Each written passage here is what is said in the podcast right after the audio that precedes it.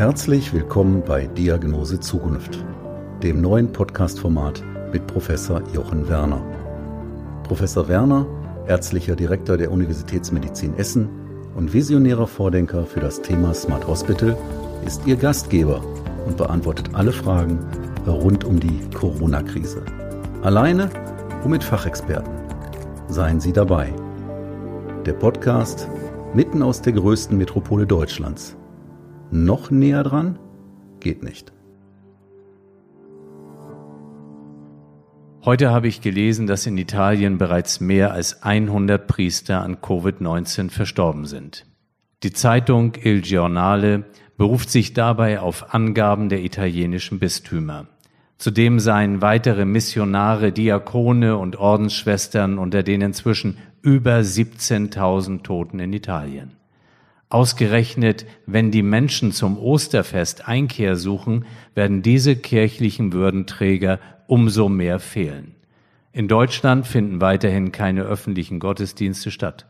Deshalb werden die Kirchen und ihr Personal kreativ, wenn es um die Seelsorge ihrer Gläubigen geht. Sie produzieren Podcasts und Videogottesdienste, zwischenmenschliche Fragen werden per Telefon oder E-Mail beantwortet. Das öffentliche rechtliche Fernsehen überträgt Gottesdienste. Und nicht nur im analogen Bereich, sondern auch ganz digital bei Twitter, Facebook und YouTube melden sich die Kirchen zu Wort. Mein Hashtag Chance Corona kann der christlichen Glaubensgemeinschaft auch in diesem Kontext in die Zukunft helfen. Heute ist Freitag, der 10. April 2020. Mein Name ist Jochen Werner. Ich bin Vorstandsvorsitzender und ärztlicher Direktor der Universitätsmedizin Essen und leidenschaftlicher Verfechter der Digitalisierung im Gesundheitswesen. Herzlich willkommen zu unserem täglichen Podcast-Format Diagnose Zukunft, das Corona-Special, in dem ich Ihnen einen kurzen Einblick in das Geschehen unserer Universitätsmedizin rund um die Corona-Krise geben möchte. Wie ist der Stand heute? Inzwischen beobachten wir eine langsame, aber stetige Zunahme unserer stationären Covid-19-Patienten. Im Bereich der Schutzmaterialien sind wir weiter stabil aufgestellt. Die virologische Testung im Team um Professor Dittmer funktioniert tadellos, ebenso wie der ganz enge Austausch mit der Stadt, mit dem Gesundheitsamt und der Feuerwehr. Wir befinden uns aktuell in der sogenannten Corona-Krise, die viel mehr Fragen als Antworten aufwirft. Testung, Impfung, Beatmungsplätze, Schließung von Schulen, Einzelhandel, Unterbrechung der Fußball-Bundesliga und diese Themenliste ließe sich fast beliebig fortsetzen. Was aber viel zu kurz kommt, sind die, und hier fokussiere ich in meinem Podcast auf den Erkrankungsfall, das sind die Sorgen der Betroffenen auch um ihr Leben und um den Umgang mit dem Tod. Und damit sind wir ganz schnell beim Thema Kirche. Verbotene Gottesdienste, starke Beschränkung der Trauernden, zum Beispiel bei der Beerdigung. Und hier freue ich mich außerordentlich mit Herrn Markus Pottbecker, der jetzt 26 Jahre im Dienst der katholischen Kirche steht, als Propst zweier Pfarreien, eine davon ist die größte Deutschlands, mit sieben beziehungsweise fünf Gemeinden sprechen zu dürfen. Lieber Herr Pottbecker, seien Sie so nett und stellen sich vielleicht kurz einmal unseren Zuhörerinnen und Zuhörern vor. Sehr gerne. Vielen Dank, dass ich hier bei Ihnen sein darf. Markus Pottbecker, meinen Namen hatten Sie schon genannt. Ich bin jetzt 53,5 Jahre alt, seit eben 26 Jahren Priester des Bistums Essen an verschiedenen Stellen tätig gewesen, lange im Bereich Jugendarbeit gewesen, zwölf von den 26 Jahren Jugendarbeit und seit 2014 jetzt in der schönen Stadt Gelsenkirchen an unterschiedlichen Stellen dort im Norden und im Süden der Stadt tätig. Ja, lieber Herr Pottbecker, aktuell sind ja die öffentlichen Gottesdienste untersagt. Wie gehen Sie eigentlich damit um? Das ist tatsächlich eine damals vor jetzt fast einem Monat sehr schwierige Entscheidung gewesen, die wir da haben fällen müssen, die Gottesdienste nicht mehr öffentlich zu machen oder zunächst einmal auf Gottesdienste zu verzichten. Das ist ja der erste Schritt gewesen. Daraus hat sich ganz schnell entwickelt vor Ort an vielen Stellen, dass sich zumeist jüngere Leute äh, gefunden haben, die gesagt haben, wir können das im Livestream machen oder wir können es einfach aufnehmen und anschließend ins Internet setzen. Und genau das tun wir jetzt. Wir übertragen die Gottesdienste und werden das auch an Ostern, an all den äh, Tagen, Gründonnerstag, Karfreitag, Osternacht, Ostersonntag, Ostermontag jeweils, ähm, zumindest in der einen Pfarrei im Gelsenkirchen in, im St. Augustinus, das ist im Süden der Stadt, die zentrale Pfarrei der Innenstadt. Dort werden wir alle Gottesdienste im Livestream übertragen. Nun ist es ja so, ähm, in der Kirche, also am Sonntag, da kommen ja oft ältere Menschen auch in den Gottesdienst. Ähm, die haben vielleicht äh, nicht die Möglichkeit, bis jetzt so einen Livestream zu sehen. Wie, wie können die eingebunden werden, dass die sich nicht, ähm, ja, ich sag mal, verlassen fühlen? Also die gibt es. Das ist auch immens traurig, weil das wirklich die sind, die oft ein Leben lang treu fast jeden Tag gekommen sind bei Wind und Wetter, weil es ihnen so wichtig ist. Es gibt davon eine nicht geringe Zahl, die ihre Enkelkinder oder Kinder aktiviert haben. Zeigt mir das, mach mir das. Das ist eine ganz tolle Erfahrung. Darüber freuen wir uns sehr, die das auch ganz spannend finden. Ich hoffe, dass die das nicht so spannend finden, dass die, wenn das alles wieder mal vorbei ist, dann den Weg zur Kirche nicht mehr zurückfinden. Aber es wird, dessen bin ich mir sehr bewusst, ein, ein Teil Menschen übrig bleiben, die das nicht haben. Man muss allerdings dazu sagen, sowohl im Fernsehen als auch im Radio gibt es täglich Gottesdienste, katholisch wie evangelisch, die übertragen werden. Das ist natürlich dann oft aus irgendwo Bayern, Baden-Württemberg, Mecklenburg, äh, Niedersachsen, also nicht von zu Hause. Das ist schade. Ähm, wir müssen uns auch vergegenwärtigen, ja, viele assoziieren mit Kirche irgendwie diesen Gottesdienst. Das ist ja was ganz Zentrales am Sonntag. Aber Kirche ist ja viel, viel mehr als jetzt nur diese Veranstaltung am Sonntag. Ähm, was, was haben Sie dazu zu sagen, diese Kirchenpräsenz auch? Aus jetzt in dem Fall katholischer Perspektive gibt es sozusagen drei Säulen, die immer beschreiben, und sie sind alle gleichwertig. Was macht Kirche aus? Das eine ist der Gottesdienst, das zweite ist die Verkündigung des Glaubens, das dritte ist die tätige Nächstenliebe, das, was wir griechisch Diakonie, äh, lateinisch Caritas nennen, also das, was wir mit den großen Hilfswerken ja verbinden. Und das ist im Moment auch die große Stunde dessen, dass wir äh, in den Vereinen, das ging, da war ich sehr bewegt und gerührt, wie, wie ähm, wie wunderbar das klappte, dass sich sofort Menschen gefunden haben, die gesagt haben, jetzt gibt es Menschen zu Hause, die nicht rausgehen können, sei es zum Einkaufen, sei es für ein Rezept zu besorgen oder ein Rezept einzulösen, zur Apotheke zu gehen.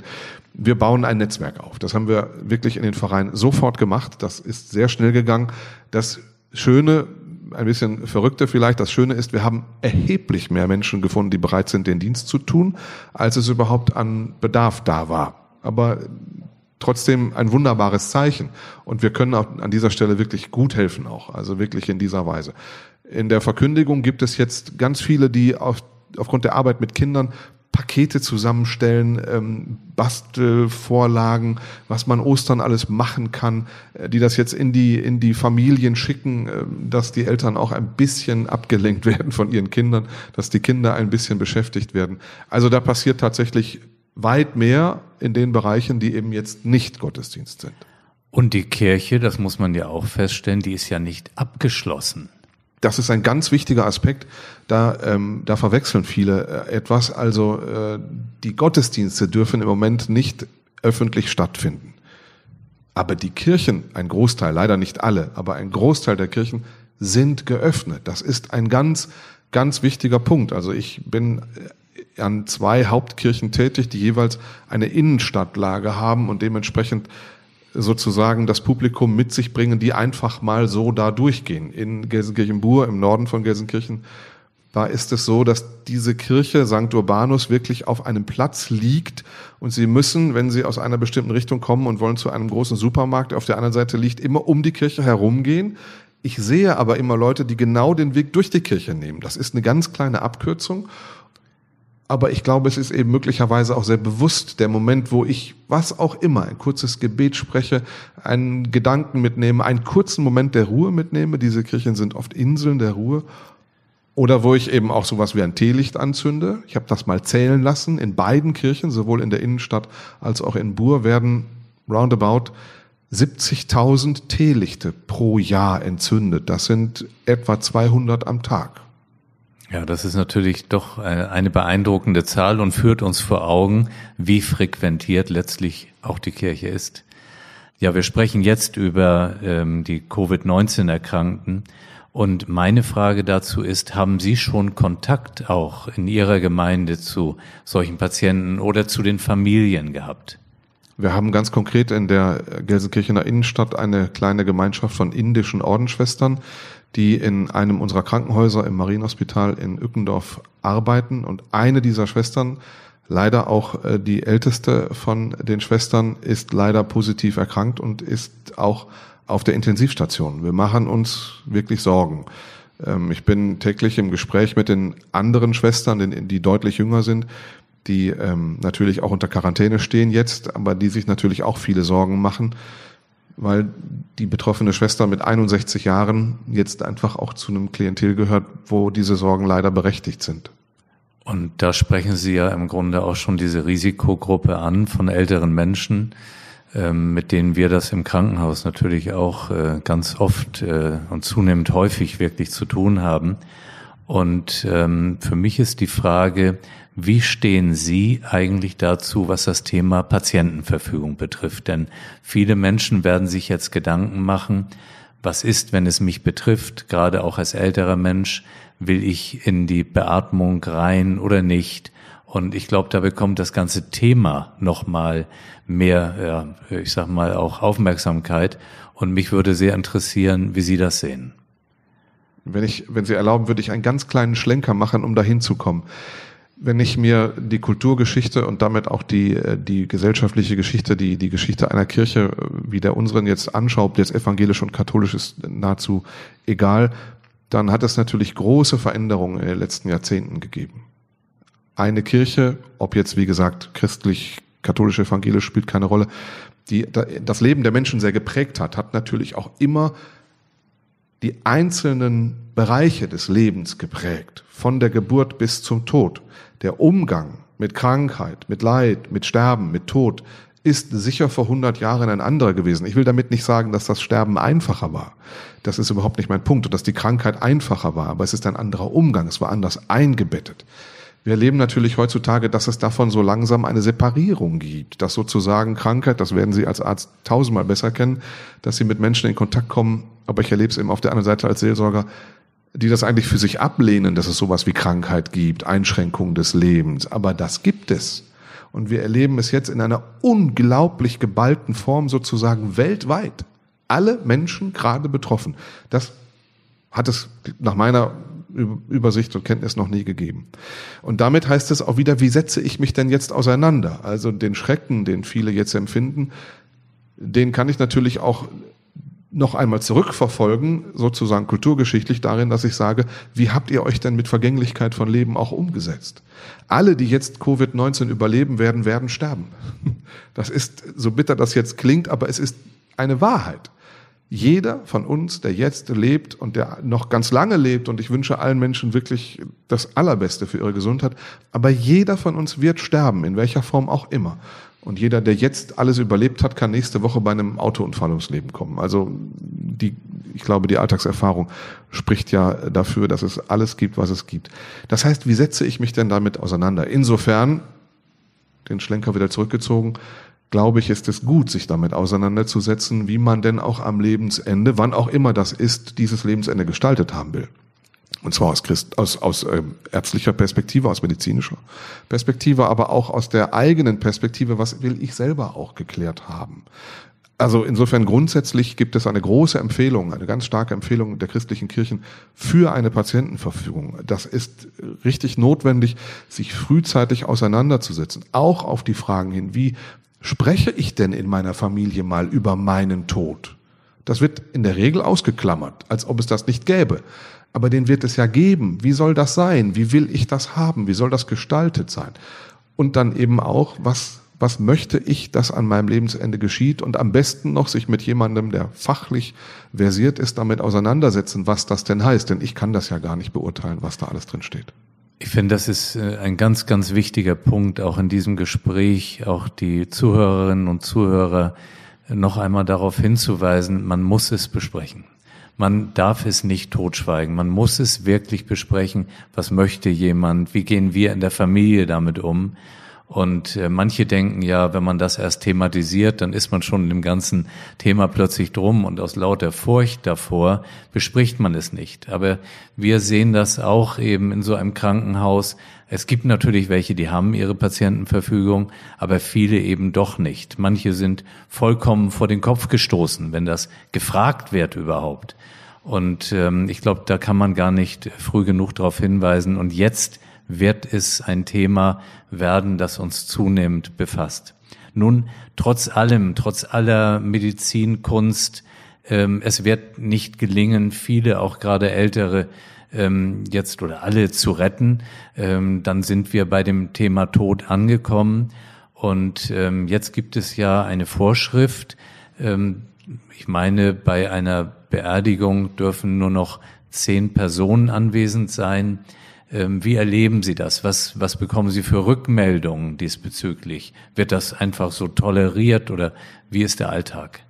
Also zunehmend wird es mehr toleriert und auch äh, durchaus akzeptiert und respektiert. Am Anfang war es sehr schwierig. Wir hatten dann auch tatsächlich Gegebenheiten, dass man zu einer Beerdigung kam und es waren einfach deutlich mehr Leute da. Wir dürfen nicht mehr in geschlossenen Hallen, also in den Trauerhallen oder geschweige denn in den Kirchen, Gottesdienste vorher halten, sondern es geht in der Regel nur ab einem freien Platz, meistens vor der Trauerhalle. Und dann geht es zum Grab, dass man, also wir nennen das einen sogenannten Grabgang unternimmt. Natürlich wird dann da gebetet und ein Teil der Riten auch gemacht, aber je nach Wetterlage, die im Moment gut ist, äh, ist das auch nicht sehr äh, so dazu angetan, die Menschen zu erreichen mit dem, was eigentlich erreicht werden soll, nämlich einen Trost und eine Hoffnung zu geben. Aber das ist eine ganz schwere Einschränkung, denn ähm, der Abschied ohnehin, und das hängt auch ein wenig, glaube ich, mit dem zusammen, was ich gerade sagte, der Abschied ist natürlich an vielen Stellen nochmal ein ganz entscheidender Punkt, weil es manchmal keinen Abschied gegeben hat. Und dann wird das alles in diesen einen Moment der Beisetzung hineingelegt. Ich erlebe das ganz stark in den Gesprächen vor einer Beisetzung, dass ein ganz großer ähm, Aspekt darauf gelegt wird zu sagen, bitte sagen Sie nochmal, dass das alles gut war im Sinne von, wir konnten es nicht mehr. Es muss jemand für uns aussprechen, dass sich am, am Ende das Ganze wie ein, ein, ein guter Kreis schließt, was ich natürlich tue und auch gerne tue. Aber wenn das dann durch die Umstände jetzt heute gar nicht mehr möglich ist, dass man spricht miteinander, dass man auch nichts mehr aussprechen kann, dass man vielleicht auch sowas wie Vergebung nicht mehr gewähren kann, nichts mehr hört oder eben, ja, einfach keinen Austausch, keine Kommunikation mehr hat, kann das sehr belastend sein, das dann in eine Form am Ende gießen zu müssen, die so beschränkt ist, gleichwohl ich Verständnis dafür habe. Das will ich gar nicht jetzt in Frage stellen, wie da die politischen Entscheidungen sind, aber es ist sehr schwer. Also ich kann diese Schwierigkeit absolut nachvollziehen. Ich glaube, das wird ein noch großes Problem für alle werden und äh, ganz besonders eben diese Kommunikation. Das ist jetzt eine Situation, dass eine Familie, ähm, sagen wir, die Großmutter wird beatmet und ähm, ja, jeden Tag erwartet man, wie geht das weiter? Ähm, man weiß damit nicht richtig umzugehen. Ich glaube, da ist, ich nenne das jetzt mal etwas global, die Kirche eine ganz, ganz wesentliche Institution, um auch begleiten zu können. Jetzt sind wir in dieser Krise wir haben besondere ähm, Situationen schon gehabt. Das war einmal die Wiedervereinigung. Das war ja auch eine ganz besondere Bedeutung, die die Kirche hatte. Es gab äh, den 11. September. Ähm, wir haben gerade im Vorgespräch darüber gesprochen und ähm, das hat mich wirklich bewegt und ich würde Sie einfach bitten, das noch einmal kurz zu sagen, wie Sie ähm, diesen 11. September auch erlebt haben. Und danach kommen wir gleich noch einmal zu dem Thema zurück, wo eben die Kirche eine Präsenz haben kann und eigentlich auch muss und man sich nicht alleine gelassen fühlen darf. Aber äh, lieber Herr Pottbecker, sagen Sie es doch nochmal, das hat mich schon beeindruckt. Ich werde nie vergessen, es war ein Dienstag, wir hatten Jugendhilfeausschusssitzung. Ich war hier in Essen tätig als Jugendseelsorger und damit für die katholische Kirche und damit äh, eben für die katholische Stadtkirche in Essen mit Sitz im Jugendhilfeausschuss des Rates der Stadt. Und in diese Sitzung hinein kam diese Nachricht.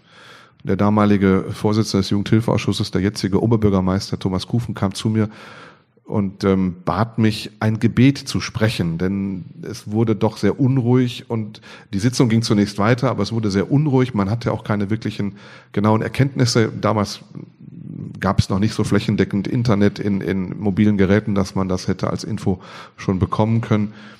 Und ich war etwas verunsichert, weil ich dachte, in diesem doch sehr bunten Spektrum, die, die Falken, also die sozialistische Jugend, die Gewerkschaften, die jüdische Gemeinde, die evangelischen, katholischen Christen, die Parteien, alles war dort vertreten. Jetzt ein Gebet zu sprechen, so exponiert als in dem äh, Sinne auch erkennbar durch meine Kleidung katholischer Priester, das ist schon eine Herausforderung. Ich habe das dann aber getan, weil es A, der Wunsch war und B, ich dachte, das ist dann vielleicht auch jetzt notwendig und war sehr überrascht, wie, ähm, wie positiv von den unterschiedlichsten Spektren die Rückmeldungen waren, die dankbar dafür waren, dass jemand etwas ins Wort gekleidet hat in diesem Moment. Und ich glaube eben, also für mich ist das gar nicht überraschend, so wie Sie es schildern, weil man auch erleichtert ist, wenn jemand das Wort nimmt und wenn man ja auch abgeholt wird. Und deswegen glaube ich, ist es so wichtig, dass wir jetzt für diese aufkommenden schweren Wochen ähm, auch die Seelsorge zur Seite der Familien wissen, die eben mit diesen vollkommen unerwartet auftretenden Situationen umgehen müssen. Und in dem Zusammenhang äh, ist immer die vorletzte Frage bei mir, was Sie den Zuhörerinnen und Zuhörern aus Ihrer Sicht raten können? Es gibt, ich muss etwas schmunzeln, weil es gibt so dieses Wort, da hilft nur noch beten. Ähm, das klingt immer sehr fatalistisch. So im Grunde, das ist so ein bisschen, die Titanic ist schon leckgelaufen und eigentlich jetzt hilft nur noch beten. Das glaube ich ja nicht. Also an der Stelle sind wir nicht. Dennoch, ich bin einfach natürlich ein Christ und ein Geistlicher und Priester ähm, ich glaube, dass das schon etwas ist und das würde ich gerne mitgeben. Jetzt muss niemand denken, das sind die vorformulierten Gebete, am besten noch auf Latein, die man da irgendwie murmeln muss. Gebet ist ja nichts anderes als ein, ein Ausdruck einer Kommunikation mit, mit etwas Höherem. Ich nenne das Gott. Ich kann das benennen, ich kann das christlich beschreiben mit einem Begriff wie Jesus Christus, einem dreifaltigen Gott. Das ist aber gar nicht notwendig. Aber ich glaube, sich mal selber aus dem Innersten seiner Seele zu lösen und das ins Wort zu bringen und zu sagen, was bewegt mich jetzt, was mich komplett überfordert? Denn was mich überfordert, ist größer als ich. Aber ich glaube als glaubender Mensch an etwas, das größer ist als ich. Und wenn wir das zusammenkriegen, das, was mich überfordert und das, was größer ist als ich, dann ist das nichts anderes als Gebet. Das ist die Kommunikation. Das, was mich überfordert, das kommt zu dem, der größer ist als ich. Und jetzt an Ostern feiern wir, dass Jesus Christus von den Toten auferstanden ist. Also es gibt, wenn man so will, jetzt mal etwas, etwas, ähm, wenn Sie erlauben, etwas leichthin gesagt, es gibt ja jetzt, das hat der liebe Gott sich ja geradezu jetzt praktischerweise ausgedacht, dass wir jetzt Ostern feiern. Also dass wir jetzt in diesem Peak möglicherweise der Corona-Krise das Osterfest haben. Und das auch wahrzunehmen. Also haben Sie bitte Hoffnung und ähm, beten hilft. Ganz, ganz herzlichen Dank. Ähm, das haben Sie wunderbar beschrieben. Ich würde trotzdem bei dem Format dieses Podcasts auch bleiben und zum Schluss auf eben die Diagnose Zukunft zu sprechen kommen und Sie jetzt fragen, wie sehen Sie die Zukunft eben in dem Kontext? Was wird aus Ihrer Erwartung nach der Corona-Krise passieren? Wie schätzen Sie das ein? Ich bin tatsächlich unsicher. Äh, möglicherweise kann es passieren, dass manche Menschen jetzt auf die Gottesdienste bezogen vielleicht denken werden, ach, das war eigentlich ganz schön mit den Fernsehgottesdiensten und den Weg nicht mehr zurückfinden. Ich glaube, in einer ersten Phase wird es schon viele Menschen geben, die sehr nachdenklich sein werden. Es wird eine längere Phase eines gewissen nachdenklichen äh, Daseins geben, eines eher reflektiven, noch einmal darauf zu schauen, was ist wichtig. Ich befürchte, es wird allerdings auch, und ich glaube, so nüchtern muss man sein, ähm, viele Auseinandersetzungen in Familien geben, die jetzt gerade auf engstem Raum wieder zusammen sind, so ein bisschen unentrinnbar. Das wirft einen ja auf einen selber, also das möchte man ja auch selber nicht. Ich, ich werde mir auch langweilig, wenn ich stundenlang rumsitze. Das ist, jetzt habe ich niemanden zu Hause außer mir selber. Das kann ja noch viel schrecklicher sein. Also ich glaube, da wird einiges passieren. Es wird schon ein paar Traumata geben, im Sinne von inneren seelischen Verletzungen, Ängsten, Sorgen. Es wird natürlich auch ein, ein Gefühl der Befreiung geben, wenn das vorbei ist, das glaube ich auch, dass man wieder so elementare Dinge wie auf die Straße gehen mit mehreren Leuten, dass man mit mehreren wieder ein Glas Wein oder ein Glas Bier irgendwo in einer Kneipe trinken kann. Ich glaube, das wird ein, das wird geradezu barock werden. Also ähm, wie dieser barocke Pracht nach dem Dreißigjährigen Krieg, so in ganz anderen Formen wird das bei uns sein. Ich bin allerdings nüchtern äh, auf die nächsten Jahre, ob das anhält. Ähm, wir haben uns viel geschworen nach allen möglichen Erlebnissen, sei es kollektiv oder individuell, Derjenige, der einmal eine schlimme Krankheit hatte, wird sagen, das mache ich jetzt alles nie wieder, ich stelle das alles um, ich trinke nicht mehr, ich rauche nicht mehr, ich tue nur noch Gutes und ähm, das sind gute Vorsätze, aber Menschen sind und bleiben Menschen mit ihren Begrenzungen. Deshalb glaube ich, ähm, das wird wieder in einen normalen Alltag führen, der auch gut ist und den wir uns auch wünschen dürfen. Da dürfen wir uns jetzt selber nicht überspannen. Lieber Herr Pottbecker, tausend Dank für Ihre Zeit, für Ihre Ratschläge, die Sie, ähm, ich sage mal, sehr subtil, aber so gebracht haben, dass ich glaube, dass ganz viele Zuhörerinnen und Zuhörer sich abgeholt gefühlt haben. Vielen, vielen Dank. Es war mir wirklich eine Freude. Danke, danke gleichfalls. Bleiben oder werden Sie rasch gesund? Wir füreinander und Chance Corona sind meine beiden Hashtags zur Verabschiedung. Ihnen und Ihren Lieben alles Gute, Ihr Jochen Werner.